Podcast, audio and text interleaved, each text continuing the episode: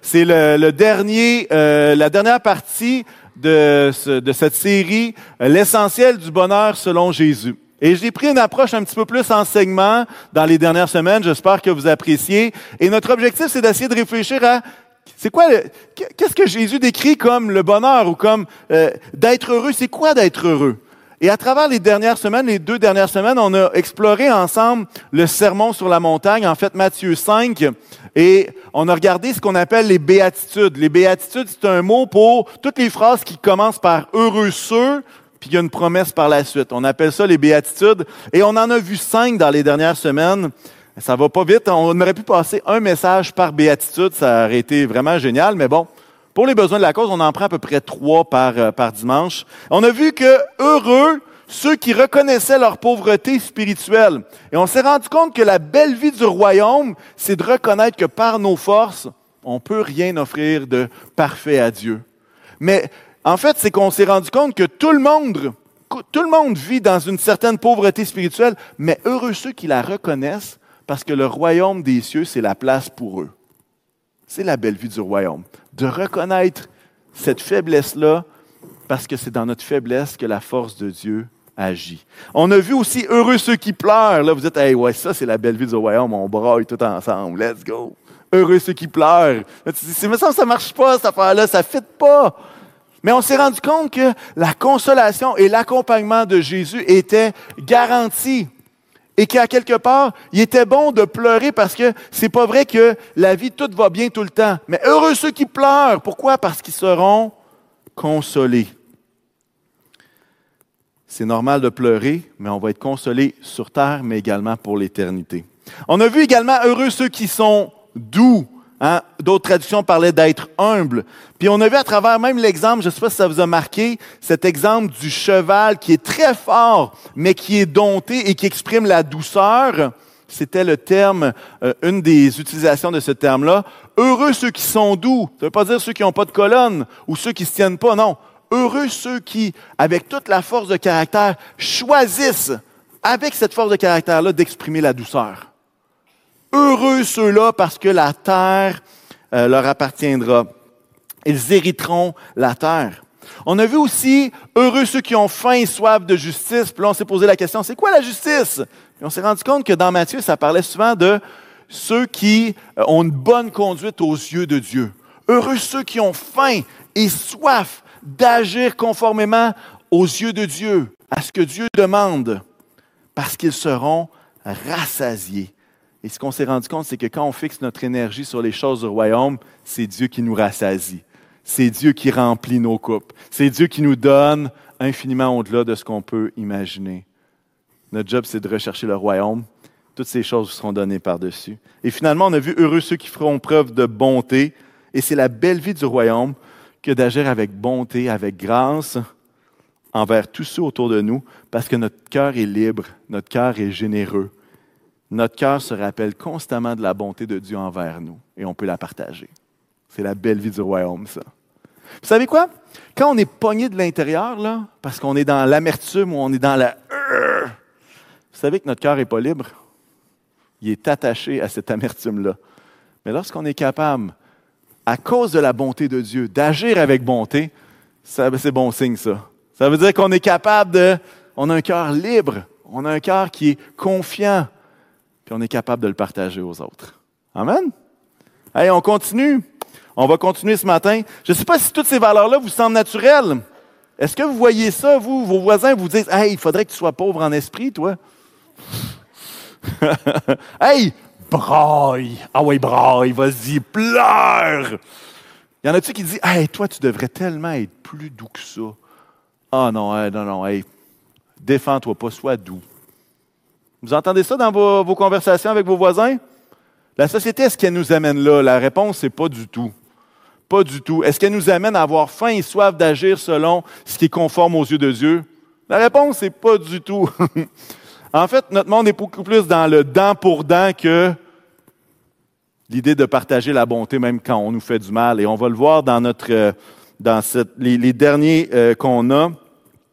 Euh, les, dernières béatitudes, on va en voir une qui nous choque un petit peu plus, puis on va, on va, on va l'étudier ensemble. Mais c'est drôle parce que Jésus est en train de dire ici, les champions du royaume, c'est qui les champions du royaume? C'est les pauvres. Les champions du royaume, c'est ceux qui pleurent. Les champions du royaume, c'est qui? C'est ceux qui sont doux. Les champions du royaume, c'est ceux qui sont assoiffés, affamés de la justice. Les champions du royaume, c'est les humbles. Là, tu dis, waouh, ça c'est triomphant, waouh! Non! Peut-être pas aux yeux du monde, mais moi je, crois fortement que c'est là que se trouve l'essentiel du bonheur. Pas dans le fait d'être fort aux yeux du monde, ou puissant, ou ci ou ça, d'être capable d'être humble devant Dieu, parce que tout ce qu'on fait dans l'humilité devant Dieu, hein, Dieu fait quoi avec les humbles? Il les élève. Qu'est-ce qu'il fait avec les orgueilleux? Il s'écrase. On a besoin de garder ce cœur-là. Les champions du royaume sont les pauvres, les tristes, les doux, les humbles, ceux qui font preuve de bonté. Et ça, qu'est-ce que ça nous dit? Ça nous dit que tous sont bienvenus dans le royaume de Dieu. Tous sont bienvenus, peu importe leurs circonstances, peu importe leur statut social, ça importe peu, parce que les gens regardent avec ce qu'ils voient de leurs yeux, mais Jésus regarde où? Regarde au cœur. Et c'est ce que Jésus est en train de faire dans ces, béatitudes-là. Il est en train de dire, les pharisiens regardent ce qui frappe les yeux. Ils regardent l'extérieur. Mais moi, je regarde quelque chose qui est beaucoup plus important, le cœur. Et je crois que ce matin, on va être encouragé à travailler encore le cœur. C'est ça l'essentiel de ce que Jésus partage ici. Alors, on va le lire encore dans Matthieu 5. Vous allez finir par être familier, moi aussi. Et on lit jusqu'au verset 16. À la vue de la foule, Jésus monta sur la montagne, il s'assit et ses disciples s'approchèrent de lui, puis il prit la parole pour les enseigner. Il dit, Heureux ceux qui reconnaissent leur pauvreté spirituelle, le royaume des cieux leur appartient. Heureux ceux qui pleurent, car ils seront consolés. Heureux ceux qui sont doux, car ils hériteront la terre. Heureux ceux qui ont faim et soif de la justice, car ils seront rassasiés.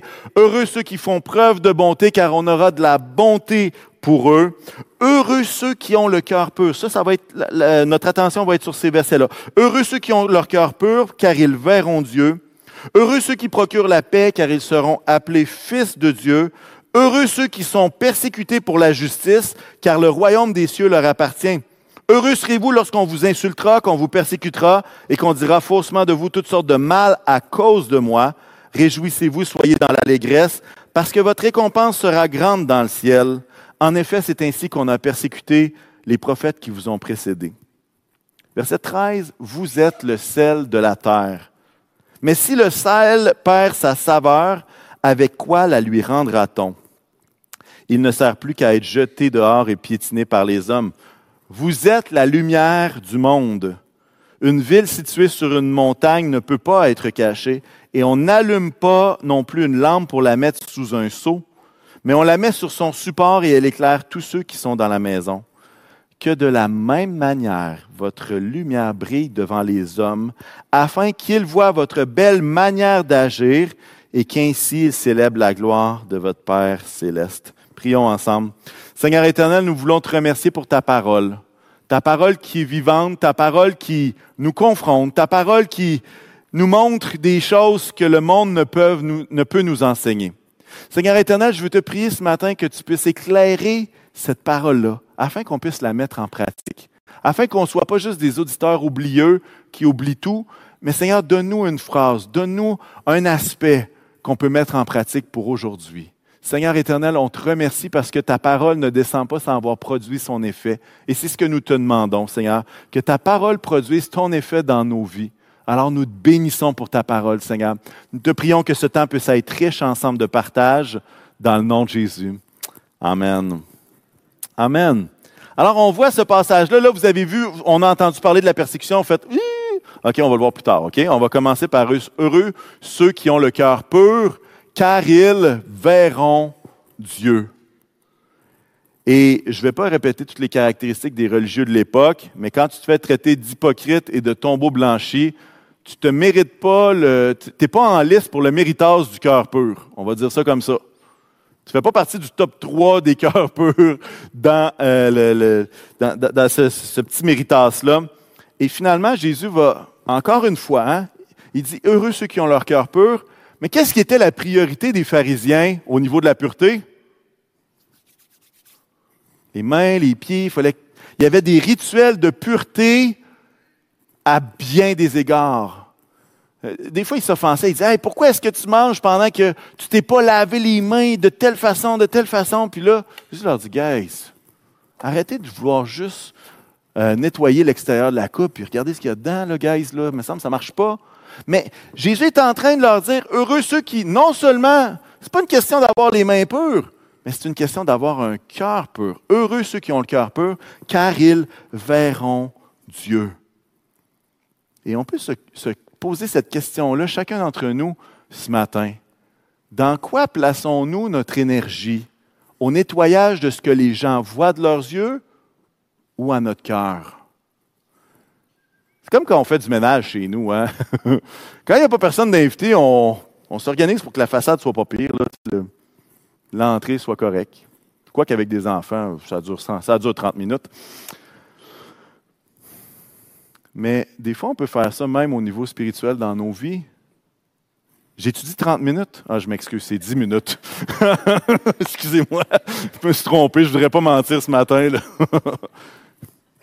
Mais même dans notre vie spirituelle, c'est la même question. Est-ce qu'on a comme priorité de nettoyer l'extérieur de ce que les autres voient ou d'aller au profond du cœur? Seigneur, qu'est-ce que tu as besoin de changer dans mon cœur, même si personne d'autre le verrait, même si personne d'autre le remarquerait? Qu'est-ce qui est notre priorité? Où est-ce qu'il dirigé nos efforts? Et quand Jésus va parler heureux ceux qui ont le cœur pur, il n'est pas en train de parler heureux ceux qui ont une vie parfaite, heureux qui ont une vie sans péché. Quoique, on peut dire que la sainteté, la sanctification est importante. La sanctification, qu'est-ce que ça veut dire? Ça veut dire d'éliminer le péché de nos vies le plus possible. C'est important ça, mais ce n'est pas ce qui est question ici. Ici, c'est heureux ceux qui ont le cœur pur. Et c'est facile d'aller euh, dans euh, l'Ancien Testament pour voir le roi David, qui était, et, et- et le texte le cite, qui était un roi selon le cœur de Dieu. Puis là, tu dis, comment est-ce que ce gars-là peut être un roi selon le cœur de Dieu? Parce qu'il a fait des choses qui n'étaient pas clean, n'étaient pas super. On parle d'adultère, on parle de commander le meurtre, toutes sortes de choses. Puis si vous ne connaissez pas l'histoire, vous pourrez la lire. Mais sinon, pour ceux qui sont habitués, vous l'avez entendu plusieurs fois. Clairement qu'on ne veut pas ça comme action dans nos vies, n'est-ce pas? J'espère que non. Mais l'idée ici, c'est pas que si tu n'as pas de péché dans ta vie, tout d'un coup, il va y avoir un, un parchemin qui va s'ouvrir devant toi. Puis là, si tu atteins le moment où est-ce qu'il n'y a pas de péché dans ta vie, le parchemin se déroule, puis là, tu as une vision. Puis là, il y a quelqu'un qui dessine Dieu devant toi. C'est pas de ça qui est question ici. Vous dites, ah, c'est plate, ça, ça aurait été le fun.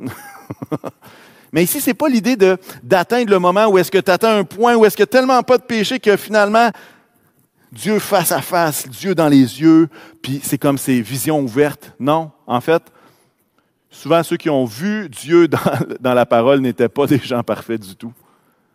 Et c'est arrivé à très peu d'occurrences aussi. Mais en fait, qu'est-ce qu'il est en train de dire? Il est en train de dire que le cœur pur, ça parle beaucoup plus de un cœur qui, est exprimé par une repentance authentique par rapport au péché. Qui, dans la recherche, un cœur pur dans sa recherche du cœur de Dieu, dans un attachement profond à Dieu. L'idée d'un cœur pur, c'est un, un cœur qui recherche Dieu. Qui recherche Dieu, qui se laisse émerveiller par Dieu. Et peut-être tu dis, oui, mais moi j'ai fait telle affaire, ça me disqualifie complètement. La réponse, c'est non. Parce que tu peux avoir fait bien des niaiseries, puis avoir un cœur encore plus pur que des gens qui n'en ont pas fait. J'ai-tu vraiment dit ça, moi, là? Mais oui. Les pharisiens étaient de ceux qui disaient, Hey, moi, là, ou même le jeune homme riche dans les évangiles, Hey, moi, là, j'ai respecté tous les commandements, qu'est-ce qu'il faudrait que je fasse? Et là, Jésus va lui dire, Ah, bah ouais, ben vends tout ce que tu as, puis suis-moi. Là, il a pogné un deux minutes, comme on dit en québécois. Il a fait, hey, mais je suis pas capable, je suis triste, je m'en vais. C'était un des gars qui était les plus, qui avait respecté toutes les règles, qui avait fait tout.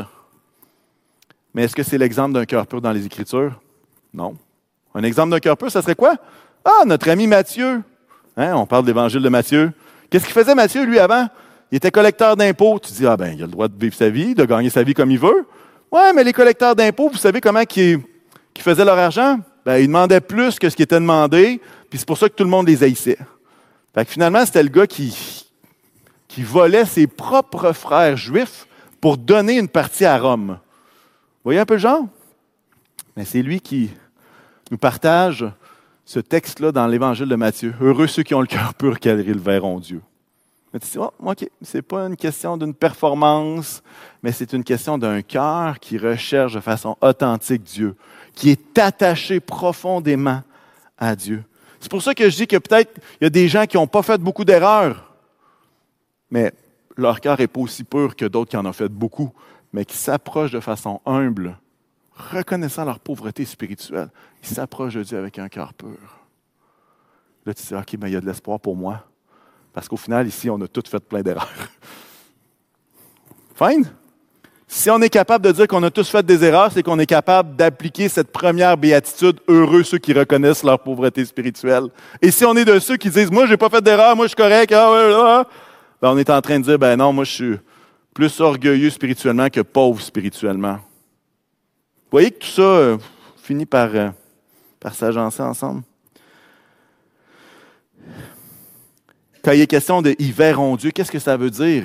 Ben, sur terre, nous pouvons voir Dieu partiellement, partiellement de façon spirituelle. Mais tout ce que nous pouvons voir, tout ce que nous pouvons percevoir n'est qu'un avant-goût de ce qu'on va voir au ciel. C'est juste un avant-goût, un mince aperçu. Mais dans l'éternité, nous le verrons pleinement. On va le voir tel qu'il est. Sur nos yeux ne sont pas capables de voir la grandeur de Dieu. Dans l'Ancien Testament, c'est comme si je vois Dieu, je vais mourir automatiquement. C'était la pensée que les Juifs avaient. Parce que Dieu était est tellement grand, tellement saint, si mes yeux le voient, je suis cuit, je suis mort. Ésaïe va dire ça. Malheur à moi, mes yeux ont vu le roi. C'est sûr, je vais mourir. Mais un jour, nos yeux vont le voir pleinement. Et on va être capable de discerner la grandeur de la magnificence de notre Dieu. Heureux ceux qui ont le cœur pur, ceux qui s'approchent, qui sont capables d'être repentants, qui sont capables d'avoir un cœur attaché à Dieu, parce qu'un jour leurs yeux le verront pleinement. C'est notre espérance, ça, n'est-ce pas? Hein, quand Dieu nous parle, quand Dieu se révèle à nous, on est content, on voit une parcelle de Dieu.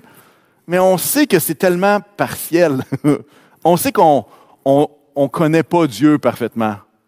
On ne connaît pas toutes les facettes de Dieu. Mais un jour, nos yeux le verront. Je me rappellerai toujours de, de pasteur Raymond, qui était ici et qui perdait la vue, littéralement, ceux qui l'ont connu, Raymond Larcher. Et puis, un des chants qui le perçait, c'était Je sais qu'un jour mes yeux verront Jésus. Je sais qu'un jour mes yeux verront Jésus, si je marche jusqu'au bout par la foi et malgré tout, je sais qu'un jour mes yeux verront Jésus. Amen. Amen. Heureux ceux qui ont un cœur pur, parce qu'ils vont être capables de non seulement chanter cette chanson-là, mais ils vont l'expérimenter. Amen. Amen. La belle vie du royaume, c'est qu'on est plus préoccupé par l'état de notre cœur que ce que les autres pourraient remarquer ou voir. La belle vie du royaume, c'est d'arrêter de juste agir en fonction de ce que les autres pourraient dire, mais dire Seigneur, je ne veux pas avoir un cœur pur pour les autres, je veux avoir un cœur pur pour toi. Et c'est ça ma priorité. Parce qu'un jour, c'est mes yeux veulent voir. C'est pour ça qu'on dit hein, le, proverbe, un proverbe classique, garde ton cœur plus que toute autre chose, car de lui jaillissent les sources de la vie. J'ai écrit cette phrase-là, peut-être que ça va parler à quelqu'un. La pureté de ton cœur devant Dieu est ton plus beau vêtement. La pureté de ton cœur devant Dieu est ton plus beau vêtement. Amen. Passe à l'autre béatitude. Heureux ceux qui procurent la paix, car ils seront appelés fils de Dieu. Hmm, c'est une belle promesse, ça, à être appelé fils de Dieu. Et dans un monde troublé comme dans celui qu'on a, on a besoin de gens qui ont expérimenté le shalom de Dieu et qui veulent partager cette paix, ce shalom autour d'eux. Et on peut imaginer que dans ce groupe qui était en train d'écouter Jésus, il y avait peut-être un zélote, peut-être plusieurs. Vous dites, c'est quoi un zélote? Il y avait un des disciples de Jésus qui était un zélote. Un zélote, c'était pas des pharisiens, c'était un autre groupe. C'était comme un groupe de, un groupe de révolutionnaires qui ont mis de l'avant une rébellion contre Rome. En 60 après Jésus-Christ, ils ont formé un genre de secte, mais c'était là un peu avant, mais en 60, c'est devenu comme une secte juive. Puis en 60, à la fin des années 60, ils ont précipité une guerre contre Rome. Et on peut imaginer quand Jésus va dire Heureux ceux qui procurent la paix. Eux, ils étaient dans non, non, non. Le règne de Dieu va venir à travers la force, on va kicker out ces Romains-là, on va appeler Obélix, Astérix, qui tu veux, on va se débarrasser des Romains. On va le faire par la force. Et Jésus va dire, heureux ceux qui procurent la paix. Heureux ceux qui procurent la paix. Vous savez, nos béatitudes, depuis le début qu'on les voit, ils reconnaissent que dans le monde, il y a de la guerre, il y a de la persécution, il y a de l'injustice, il y a des deuils. Mais là, l'Écriture nous dit ici, heureux ceux qui vont s'impliquer pour la paix, dans la paix, avec cette paix de Dieu. Et, Jésus, quand il va dire ça, il fait référence, entre autres, à un psaume, dans le psaume 34. Et vous allez voir, le, la ressemblance est frappante. Je pense qu'on l'a à l'écran, hein? psaume 34, verset 13 à 15. Ça va dire, qui donc aime la vie et désire voir des jours heureux? Ça vous dit quelque chose, ça, heureux? Oui, il me semble qu'on lit ça pas mal. Hein? Qui donc aime la vie, désire voir des jours heureux, alors préserve ta langue du mal et tes lèvres des paroles trompeuses. Détourne-toi du mal et fais le bien. Recherche la paix et poursuis-la. Quand on parle ici de préserver sa langue du mal et ses lèvres des paroles trompeuses, vous savez ce que ça produit, une langue qui dit du mal ou des paroles trompeuses? Ça produit le contraire de la paix. Ça produit de l'amertume, des conflits, puis toutes sortes d'autres niaiseries. Mais ici, il va dire, qui veut voir des jours heureux? Détourne-toi du mal, fais le bien, recherche la paix et poursuis-la. Hmm. Comment est-ce qu'on peut faire ça, nous autres, en 2023, rechercher la paix? Hein, on n'a peut-être pas d'une grande emprise ou une grande influence sur les, les guerres dans le monde, quoi qu'on peut prier certainement pour la paix. Absolument. Je pense que ça fait partie de poursuivre la paix. Mais comment est-ce qu'on peut faire aujourd'hui pour être de ceux qui procurent la paix?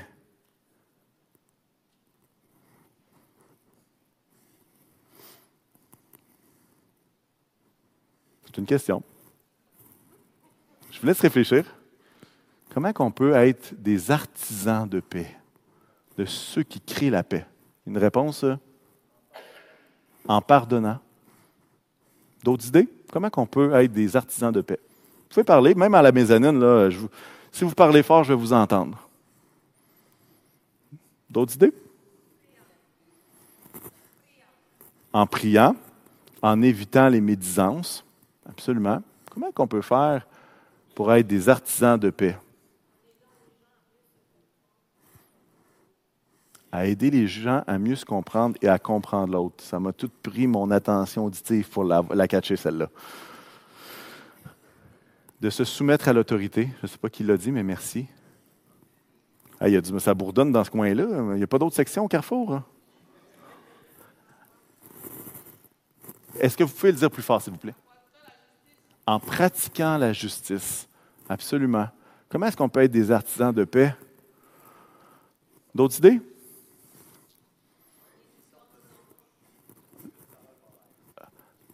OK, j'ai entendu qu'il y avait de quoi là-bas, mais là, les deux en même temps, moi, là, mes oreilles ont.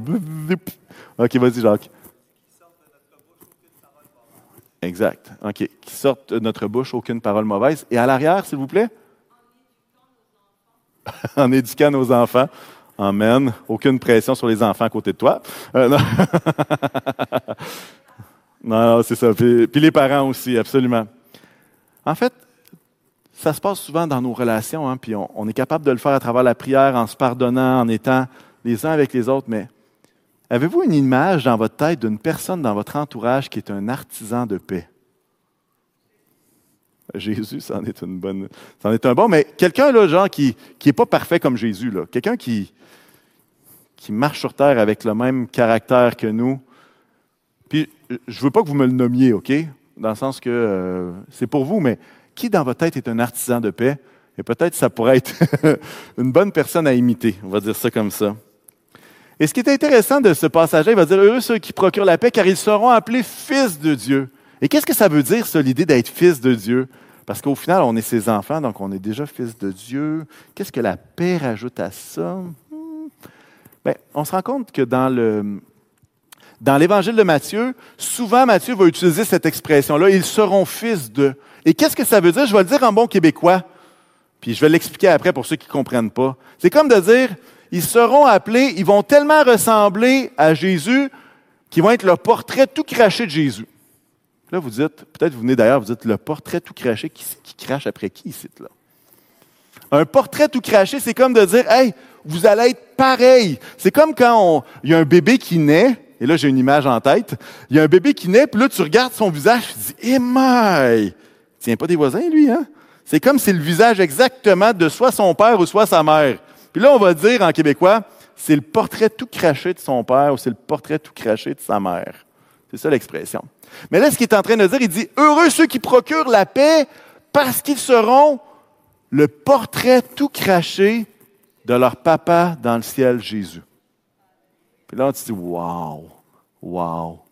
Moi, je, désire avoir ce cœur-là où est-ce que les gens peuvent dire, hey, t'es le portrait tout craché de Jésus. J'ai encore du chemin à faire, hein, on se comprend. Mais c'est un objectif. on tend vers ça, on marche vers ça. Et ce qui est en train de dire, heureux ceux qui procurent la paix, car ils seront appelés les fils tout crachés de leur papa dans le ciel.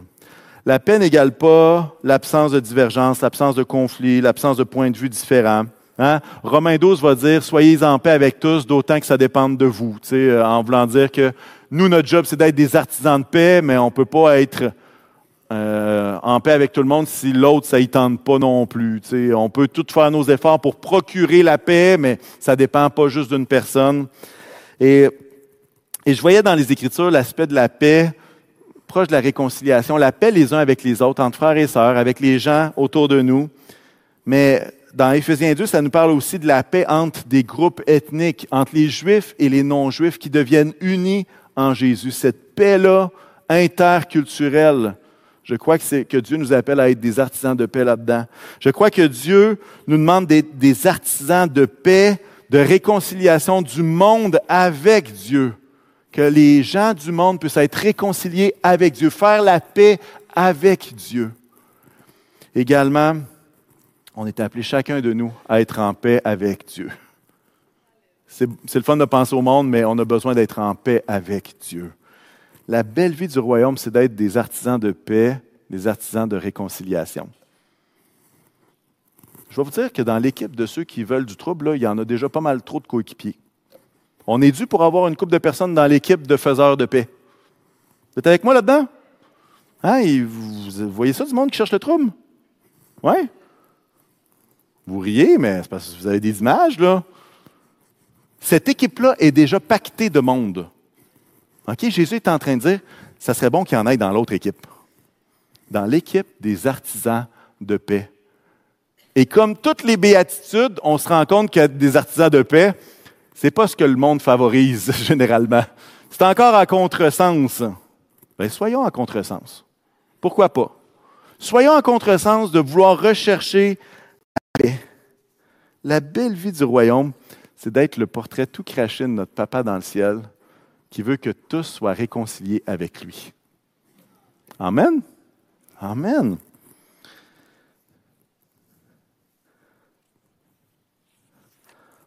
Il y a d'autres choses, mais je pense que j'en ai déjà parlé. On arrive à celui qui nous dérange un petit peu plus. Parce que jusqu'ici, c'est des belles valeurs, c'est beau, c'est bien.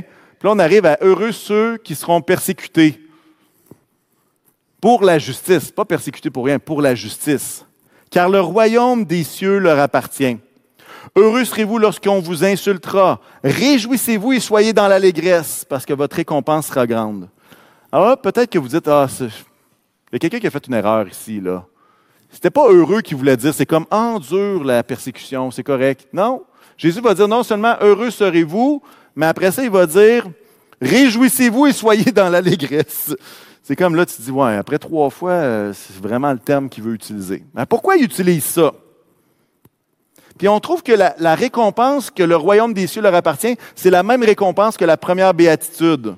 Celle, heureux ceux qui reconnaissent leur pauvreté spirituelle, parce qu'ils ont toute leur place dans le royaume de Dieu, ils sont les bienvenus. Et ici, ça parle de persécuter pour la justice. Et vous vous rappelez qu'est-ce qu'on a dit par rapport à la justice? À quoi on fait référence? On fait référence à une bonne conduite aux yeux de Dieu. Heureux serez-vous si l'on vous persécute parce que vous avez une bonne conduite aux yeux de Dieu. Et parfois, on, n'est pas un texte qu'on aime lire parce qu'on a les yeux fixés sur la souffrance ou sur peut-être l'injustice, plutôt que de les avoir sur la récompense. Parce que Jésus ne dit pas réjouissez-vous de la persécution. Il va dire réjouissez-vous parce que votre récompense sera grande. Parce que votre récompense sera grande. C'est comme s'il est en train de dire c'est la belle vie du royaume d'être opprimé parce qu'on aura eu une bonne conduite aux yeux de Dieu. Hmm. Et peut-être qu'on peut même le lire à travers les yeux des pharisiens. Heureux ceux qui sont persécutés et non pas ceux qui persécutent. Pourquoi est-ce que je dis ça? Parce qu'il va dire quoi? Il va dire Heureux serez-vous lorsque vous serez persécutés, votre récompense sera grande. Heureux si vous êtes insultés à cause de moi. Puis après ça, il va dire Mais les autres prophètes ont été persécutés bien avant, de la même façon que les prophètes ont été persécutés. Et de qui qui est en train de parler encore une fois ici? Qui c'est qui persécute les prophètes depuis la nuit des temps? C'est encore notre gang de spécialistes de la loi. Et Jésus est en train de dire, vous êtes plus heureux à être persécuté qu'à persécuter vous-même. Matthieu 23, je vous donne la preuve. Malheur à vous, spécialistes de la loi et pharisiens hypocrites, parce que vous construisez les tombeaux des prophètes. C'est pourquoi je vous envoie des prophètes, des sages et des spécialistes de la loi vous tuerez et crucifierez les uns, vous fouetterez les autres dans vos synagogues et vous les persécuterez de ville en ville. Est-ce que vous comprenez le lien ici là, entre les deux? Jésus est en train de dire, regardez, soyez pas comme eux. Mieux vaut être opprimé en faisant le bien que d'essayer d'imposer de toutes sortes de façons puis de persécuter les autres. Faites pas comme eux, faites pas comme eux. Heureux ceux qui sont persécutés, non pas ceux qui persécutent. Et vous savez quoi? On va être dans la bonne équipe on va être dans la bonne équipe. Puis je veux juste spécifier quelque chose avec vous. OK? Pour la justice, c'est être persécuté parce que vous aurez eu une bonne conduite aux yeux de Dieu. Un exemple qui me vient en tête dans l'Ancien Testament, c'est Daniel. Daniel qui continuait son intégrité devant le Seigneur. Dans le secret, il n'essayait pas d'aller euh, d'aller dire aux autres, ah, ah, non, non, dans le secret, lui, il voulait prier, il priait. Puis à cause de cette bonne conduite-là, il a été conduit dans une fosse au lion. Bien, ça, c'est persécuter pour la justice. Une bonne conduite aux yeux de Dieu qui te mène à avoir une opposition. Mais persécuter pour la justice, c'est pas, euh, ça, n'égale pas d'être rejeté parce que tu as traité toute la planète entière de fornicateurs, d'injustes puis de pécheurs. C'est pas ça être persécuté. Parce que quelqu'un aurait réagi négativement à vos paroles. Être insulté à cause de moi, c'est d'être insulté parce que vous serez associé au nom de Jésus. Une appartenance qui est assumée. J'appartiens à Jésus. Mais être insulté à cause de moi, ça ne veut pas dire, justement parce que vous avez eu des échanges houleux avec des gens sur des débats éthiques et politiques, puis à cause de ça, les gens vous ont insulté. C'est pas de ça qui est question ici. Ça, c'est juste, vous avez semé et vous récoltez ce que vous avez semé. Bien fait pour vous. Si vous êtes insulté parce que vous êtes déplaisant, ben bien fait pour vous. Si vous avez récolté ce que vous avez semé, ce n'est pas de la persécution. Mais lorsqu'on voit les béatitudes, on se rend compte que c'est une attitude intérieure. Et que si on a ces attitudes intérieures-là qui confrontent d'une certaine façon le monde et qui sont pas contents, ben à quelque part, on est en train de réaliser qu'il y a des gens qui vont réagir positivement, puis il y en a d'autres qui vont réagir négativement, puis que ça peut aller jusque-là. Ben, on a besoin de choisir de dire, ben, moi, je veux continuer, même s'il y a des risques, je veux continuer à avoir cette bonne conduite aux yeux de Dieu. Je veux continuer à vivre ces valeurs du royaume-là, parce que c'est ça qui est le plus important. Je ne sais pas si vous comprenez ce que j'essaie de dire. J'essaie d'insulter personne ici. Je fais juste dire que des fois, on, on parle vite de la persécution. On utilise le mot persécution, alors que c'est peut-être pas vraiment ça. C'est peut-être pas vraiment ça. Bon, c'était ma petite bulle. OK. Mais si on est persécuté parce qu'on a reconnu notre pauvreté spirituelle, parce qu'on a pleuré, parce qu'on a choisi la douceur, parce qu'on a choisi de faire preuve de bonté, parce qu'on a choisi d'avoir faim et soif de la justice, parce qu'on a, on, a été de ceux qui étaient des artisans de paix, ben, c'est ça. C'est, ça fait partie de, il se pourrait que ça aille jusque-là. Mais pourquoi est-ce qu'on pourrait se réjouir de ça? Pourquoi est-ce qu'on pourrait se réjouir? Parce que notre récompense est là, mais aussi parce qu'on aura vécu une vie qui valait la peine d'être vécue pour Dieu. Vous savez, il y a énormément de tiraillements internes qu'on essaie de vivre la justice de Dieu puis de plaire à tout le monde autour. Vous avez déjà vécu ce tiraillement-là? C'est comme, oui, on veut plaire à Dieu, mais en même temps, on veut plaire à... Puis là, on est comme entre les deux, là. On est comme pogné entre, tu sais, euh, un pied d'un bord de la clôture, puis l'autre pied de l'autre bord de la clôture, là. Quand la clôture est haute, ça fait mal, ça. Vous comprenez ce que je veux dire? Ça tiraille. C'est comme on est tiraillé. Mais en fait, ce que les béatitudes nous montrent, c'est que on peut vivre une vie à contre-culture. On peut vivre cette vie avec les valeurs du royaume. Puis justement, c'est ça la belle vie du royaume. C'est de ne pas vivre pour les autres. C'est de vivre notre vie pour Dieu. Puis ce que les autres penseront, ben, ça sera ce que les autres penseront. Parce que moi, j'ai décidé de vivre ma vie pour Dieu. Ni à gauche, ni à droite. C'est lui que je veux plaire. La persécution fait peur, mais il pourrait qu'elle permette de révéler pour qui nous vivons nos vies. Pour qui vivons-nous nos vies? Et je n'essaie pas d'accuser personne. On n'est pas dans la persécution, franchement, présentement. Le Québec, on n'est pas là-dedans. Oui, parfois, il y a des gens qui nous. Ah, ça n'a pas d'allure, si, ça. Oui, on parle des privilèges. Fine. Mais on n'est pas dans un mode de persécution. Mais à quelque part, juste y penser, c'est dire Hey, pour qui est-ce que je vis ma vie? Qu'est-ce qui est le plus important? Que mon voisin me trouve cute ou de continuer d'être intègre devant Dieu? Vous comprenez ce que j'essaie de dire?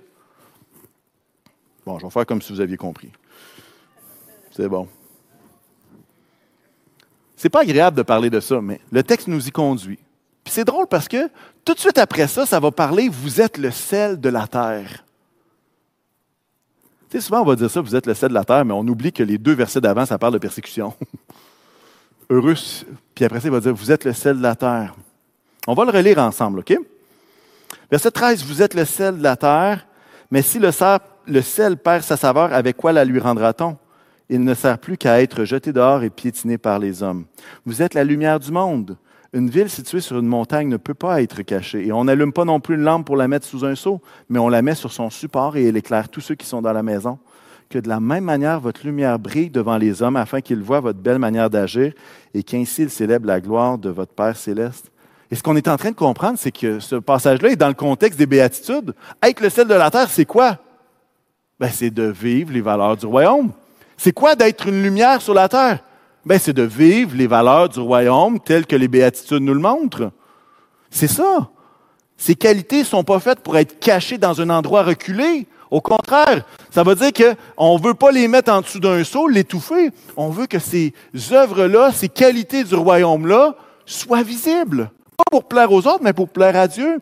En fait, ce qu'il est en train de dire, il est en train de dire, hey, c'est pas le temps d'aller se mettre dans un coin comme une ermite, dans un, dans un lieu reculé où est-ce que tu vois plus personne. Non. Au contraire, on fait pas ça. On veut que ces valeurs du royaume-là puissent briller, puissent être visibles. La lumière, elle est visible où? Vous avez déjà essayé d'ouvrir une lumière dans une salle pleinement éclairée, une flashlight, une lampe de poche? Ça sert à quoi? Mais c'est à quel endroit que c'est pratique? Quand il y a des ténèbres, c'est vraiment pratique d'avoir de la lumière. Dans notre monde, on est appelé à être lumière du monde. On est lumière à travers les ténèbres, non en étant reculé dans un espace pour être sûr d'être pur et qu'il n'y ait aucune tentation. On est appelé à être brillé dans le monde. Le sel ajoute du goût là où il n'y en a pas de sel dans un plat.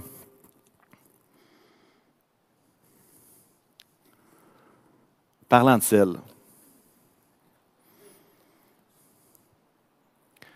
est-ce que vous avez déjà mangé des plats sans sel, sans épices, sans rien? T'espères avoir beaucoup de sauce piquante pour que au moins ta, bouche brûle, pour ne pas goûter le reste. Le sel rehausse tout. Et je vais vous donner un truc, OK? J'ai dit qu'on parlerait plus de barbecue qu'avant. Je vais vous donner un truc. Si vous voulez être meilleur au barbecue, OK? On va parler du sel.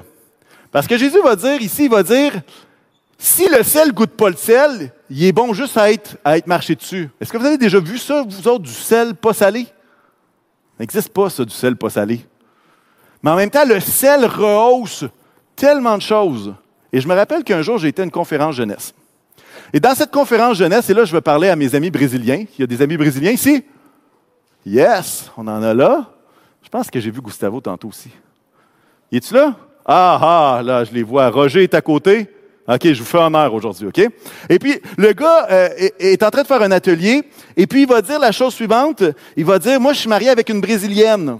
Puis il dit, moi, je faisais du barbecue, puis mes trucs, ça goûtait pas pire, mais c'était pas si bon que ça. Je mettais de la sauce partout, puis après ça, je mettais ça sur mon barbecue. Puis ça goûtait... C'était pas terrible. C'était bon, mais... Premier truc, ne mettez jamais votre sauce pendant votre cuisson. Vous la mettez à la fin complètement. Si vous la faites mariner, vous l'essuyez avant parce que sinon, ça brûle, puis ça fait juste du carbonisé, fait que vous goûtez du brûlé. OK, je reviens à mon histoire. Alors, il est en train d'expliquer ça, puis il dit, moi, j'ai vu mon beau-père brésilien qui fait juste mettre du sel sur ses affaires. Il dit, c'était écœurant. Il m'a montré ça, il me dit, arrête de mettre de la sauce HP partout, c'est dégueulasse, ça. c'est vrai que c'est pas bon. Euh, mais il dit, tu as juste à mettre du sel. Fait que là, si vous êtes des gens attentifs, vous voulez vous améliorer au barbecue, vous achetez du sel, mais pas du sel de table fin, là, du gros sel. Ça se vend, c'est super bon. Et ce que tu fais, c'est que tu le masses à l'intérieur de ta viande. Puis après ça, tu fais cuire ça. Là, vous allez avoir besoin de faire des essais-erreurs pour en mettre pas trop, pas moins, avoir le bon équilibre. Mais je vous garantis que ça va goûter mieux que vos côtelettes avec de la sauce partout qui brûle sur votre côtelette puis que vous avez juste des, des gouttes carbonisées dans la bouche, OK? Vous massez ça dedans. Puis là, il nous explique tout ça, puis je suis comme, qu'est-ce que tu dis, là? Et là, je l'ai essayé. Je l'ai essayé. Puis ceux qui ont goûté à des steaks que j'ai déjà préparés font comme, c'est quoi ton truc? C'est quoi tu fais? Ça doit être. C'est juste du sel. C'est juste du sel. Je mets rien d'autre dessus. Je mets ça à l'intérieur, je laisse ça reposer parce que si vous voulez faire un bon steak, il faut que vous le fassiez reposer au moins 30 à 45 minutes à la température de la pièce. Là, vous dites, ah ouais. Ça évite le choc thermique, c'est vraiment meilleur. Tous ceux qui connaissent le barbecue disent emmène à ça. Ouais, c'est bon, merci. Là, vous dites, pourquoi est-ce qu'on a un cours de barbecue aujourd'hui? C'est gratuit. C'est gratuit. C'est gratuit. J'applique la parole heureux ceux qui font bonté envers les autres. J'ai compassion de tous ceux qui mangent du carbonisé. J'espère que vous allez manger quelque chose de meilleur, OK? Ça, ça s'applique agneau, bœuf, veau, euh, porc, tout ça. Pourquoi est-ce que je parle de tout ça? Parce qu'un ingrédient, le sel, a changé beaucoup de choses dans mes barbecues. Et c'est intéressant que ce sel-là, c'est pas juste d'en mettre un peu comme ça, tu l'insères à l'intérieur de la viande et ça rehausse tout. Ben moi, j'aimerais nous encourager comme croyants à être de ceux qui font partie de notre monde et qui l'infiltrent à travers nos bonnes œuvres, à travers ces valeurs, ces qualités du royaume-là. Et vous savez quoi? C'est banal du sel. C'est simple. C'est l'ingrédient le plus classique, celui qui coûte le moins cher de toute l'épicerie à part les gommes. C'est ce qui coûte le moins cher, mais c'est ce qui rehausse tellement le goût de tout ce que vous cuisinez. Il y a des fois où est-ce que comme chrétien, on a l'impression qu'il faut avoir des recettes sophistiquées, des grosses affaires de fou pour que ça goûte bon. Ben moi, j'aimerais vous suggérer que quelque chose d'aussi simple qu'un chrétien qui vit ces valeurs du royaume-là, ça peut faire toute la différence dans la vie d'une personne autour de vous. Parce que ce n'est pas la même chose que vous aurez goûté avant et après. Parce qu'eux, ils sont en train de voir, peut-être pour une première fois, le portrait tout craché de celui qui est dans le ciel. Et je pense que c'est un peu à ça qu'on est appelé.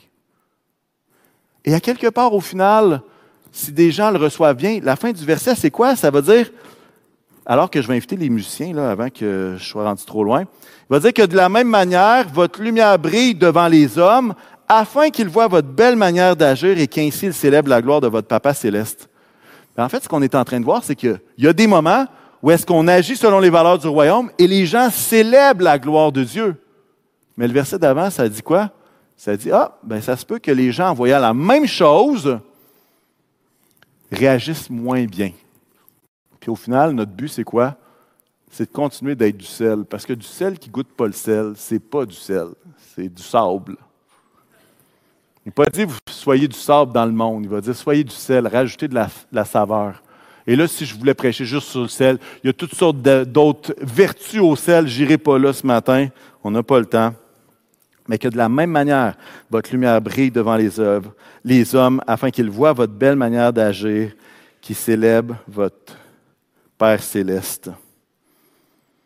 Heureux ceux qui ont le cœur pur, heureux ceux qui procurent la paix, heureux ceux qui sont persécutés ou insultés. Et si le bonheur, c'était de prendre un chemin qui était différent que la route de la pensée populaire qu'on peut voir à gauche et à droite dans notre société. Et si le bonheur venait d'autres sources qu'on n'a peut-être pas explorées jusqu'ici.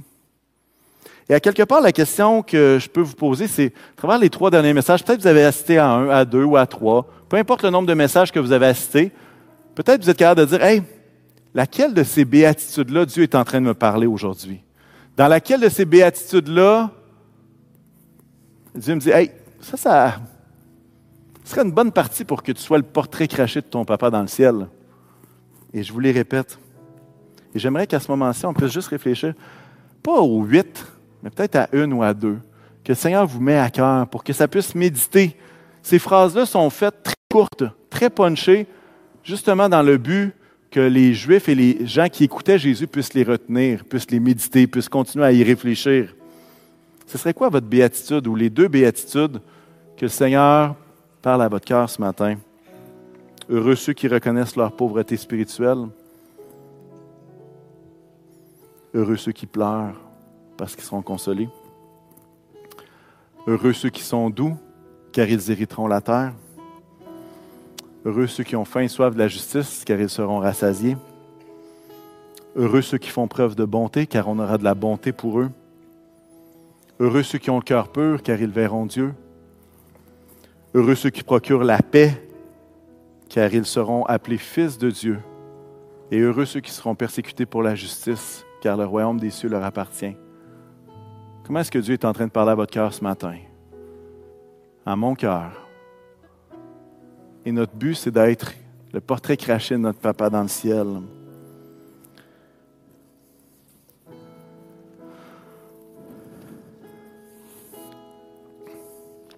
Peut-être que je suis seul comme ça, mais j'aimerais que vous imaginiez avec moi la chose suivante. Imaginez avec moi 200, 250 personnes, comme on pourrait l'être aujourd'hui, et chacun d'eux, pendant un mois, vivent à fond toutes les valeurs du royaume qu'on a vues. Pendant un mois.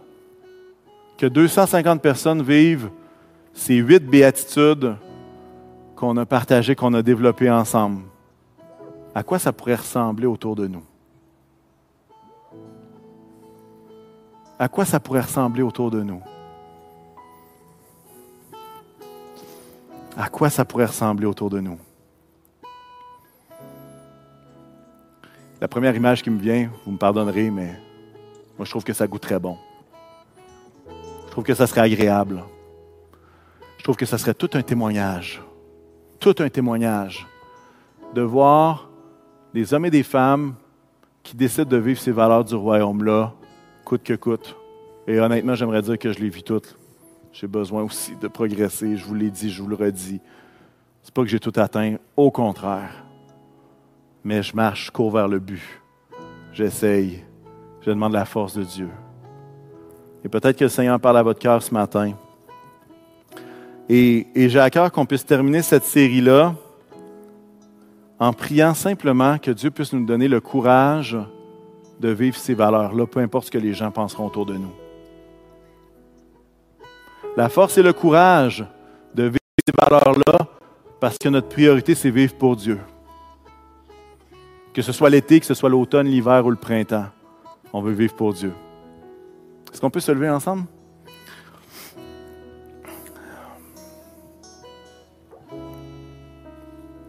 Peut-être que à travers l'une ou l'autre de ces béatitudes, vous dites hey, moi j'ai besoin d'aide parce que si Dieu m'aide pas, je suis incapable de faire ça par moi-même. Ça tombe bien, on est tous dans le même bateau.